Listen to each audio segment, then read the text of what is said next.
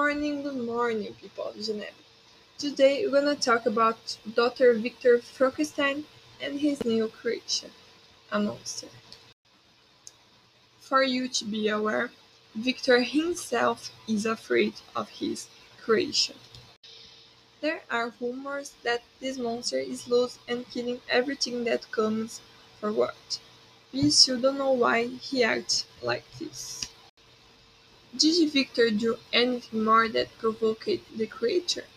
Is it for revenge out of fear?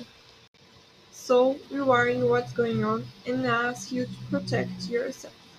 Lock the doors, light torches and candles, and produce weapons. I hope that everything is right and that everyone will survive. And this is it. Goodbye, guys, and have a great afternoon.